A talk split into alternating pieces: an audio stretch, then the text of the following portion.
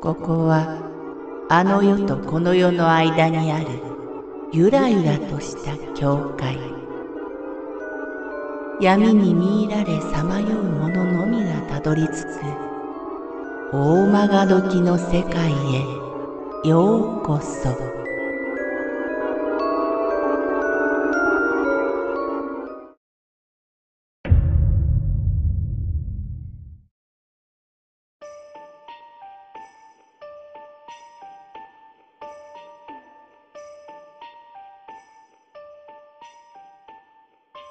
林道。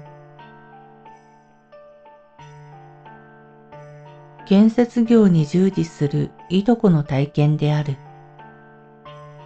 山を4つ5つ越したスーパー林道の奥に一軒だけポツンと立っている温泉旅館があって彼は改修工事のため泊まりがけで仕事に行った。自宅から通うこともできたにはできたが、片道3、4時間もかかってしまうので、泊まり込みの方が効率的だということだった。工事に入って3日目だった。食事と風呂を済ませた彼のもとに、母親が倒れたから、と電話が入った。時刻は深夜の11時。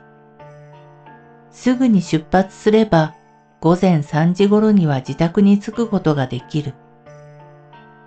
急いで支度を整えて出発しようとする彼に旅館の人が心配なのはわかるが日が昇ってから出た方がいいという。なぜかと尋ねたらコンコンさんが出るからなのだそうだ。コンコンさんとは狐のことである。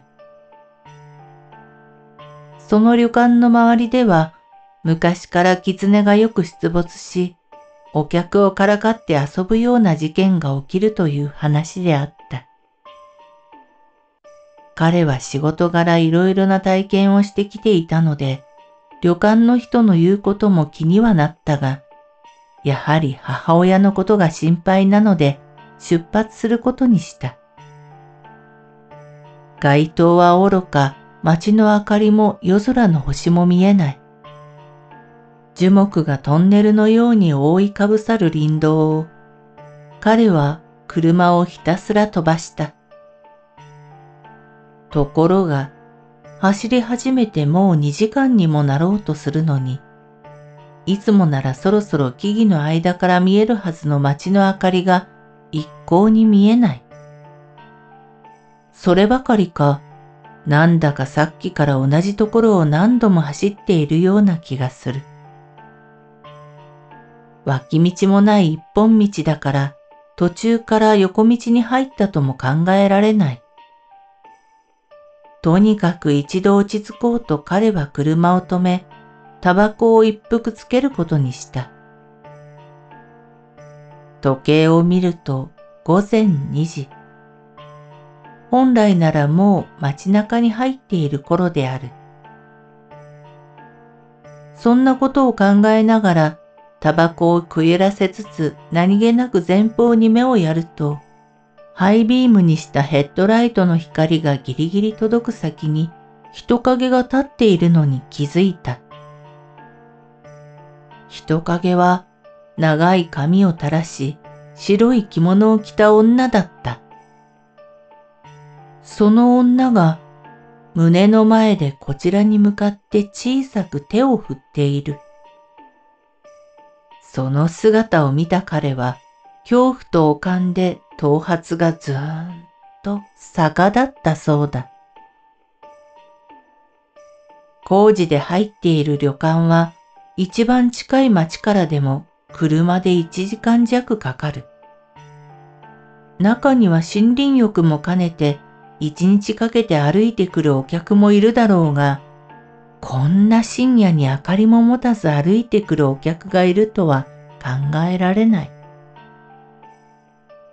女に向かって走るのも嫌だが、今更引き返すこともできない。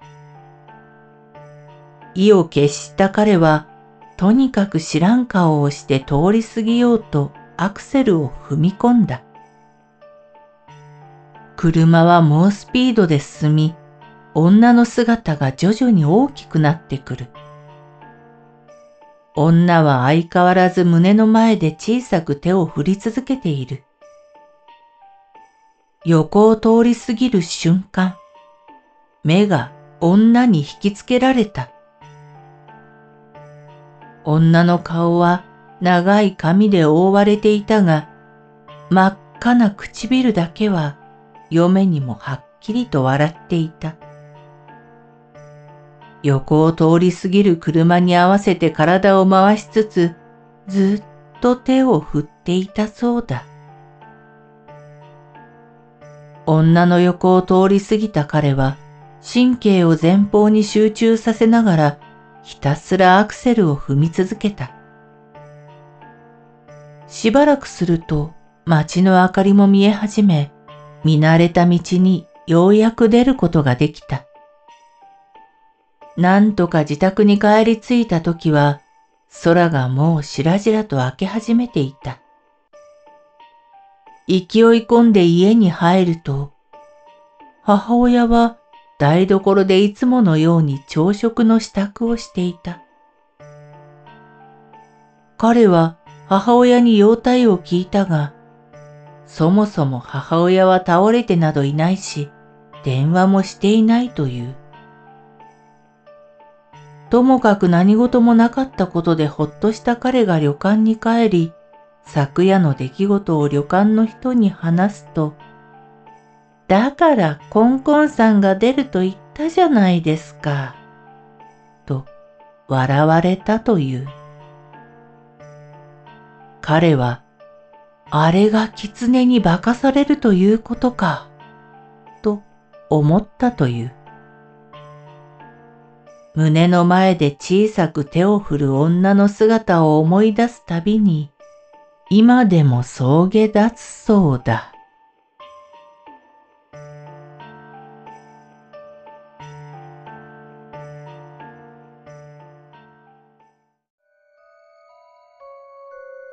この番組は怪談大曲どき物語に寄せられた投稿をご紹介しております。大曲どき物語無料メールマガジンは月3回発行。怪談系では日本一の2万人を超す読者が毎回震えています。ぜひご登録ください。